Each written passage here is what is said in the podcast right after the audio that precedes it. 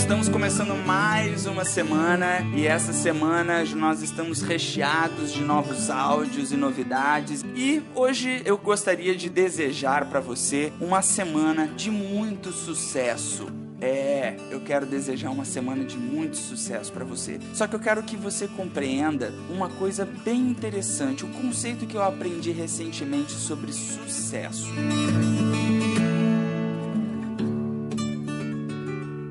Esses dias eu tava ouvindo um áudio, assim como esse que vocês estão ouvindo agora, de um guru do marketing chamado Conrado Adolfo, e ele trazia a diferença de postura que nós devemos ter diante do sucesso e do fracasso. Porque o fracasso é aquela coisa qual nós não queremos encontrar. A gente não quer encontrar o fracasso no nosso caminho. A gente está buscando o sucesso das nossas ações, o nosso sucesso pessoal, o nosso sucesso sucesso profissional, que tem a ver com a sua saúde, com a sua família, com é, as suas finanças, com seus resultados. Enfim, o sucesso ele é uma coisa assim que ficou meio deturpado, porque todo mundo acha que sucesso é virar um bilionário, mas não tem nada a ver com isso. Sucesso é quando você se sente realizado. E quando você busca essa realização, esse sucesso, a gente normalmente está fugindo do fracasso. É, imagine você agora, quero te convidar para criar uma imagem mental de você correndo, digamos que o sucesso está correndo lá na frente. Você está olhando para ele na sua frente, ele está correndo. E você começa a correr atrás do sucesso. Você está literalmente correndo atrás do sucesso. Só que ao mesmo tempo que você está correndo atrás do sucesso, você olha para trás e você vê o fracasso correndo correndo atrás de você. E você, ao mesmo tempo que corre atrás do sucesso, você foge do fracasso. E fica essa brincadeira de perseguição. Parece aquelas brincadeiras de criança, né? Polícia e ladrão, que um corre atrás do outro. É uma loucura. Então você está lá correndo atrás do sucesso e o fracasso correndo atrás de você. E parece que a gente, que essa corrida nunca tem fim.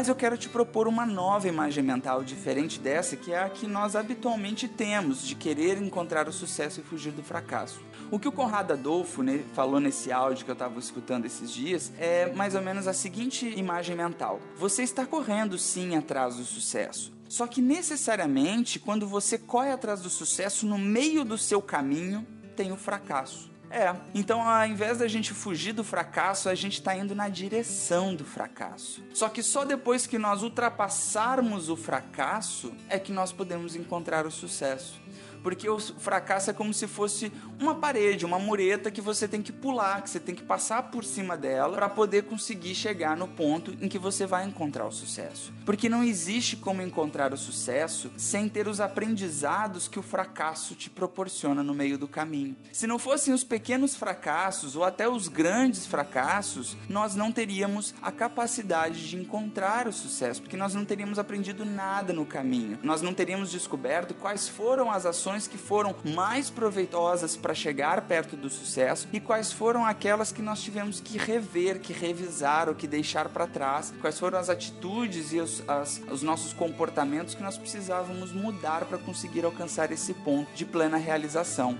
Então, o meu convite para você hoje, desejando uma semana de intenso sucesso e realização para os seus desejos, para os seus objetivos para essa semana, aquilo que você está traçando e planejando para essa semana, eu desejo que você observe o que o fracasso das suas ações está te ensinando e como é que você pode pular esse fracasso, passar por cima dele, atropelar essa mureta para conseguir chegar então no sucesso. Não vamos fugir do fracasso. Os grandes empresários, os grandes as grandes referências profissionais, as grandes referências pessoais, todas elas passaram pelos pequenos fracassos que ensinaram o que elas deveriam fazer para chegar no sucesso. Pode ser no campo profissional, pode ser em termos de saúde, pode ser em termos de família, de realização, de conquista, tudo isso. Tudo isso envolve saber diferenciar uma postura da outra. E aí, e qual que você vai escolher?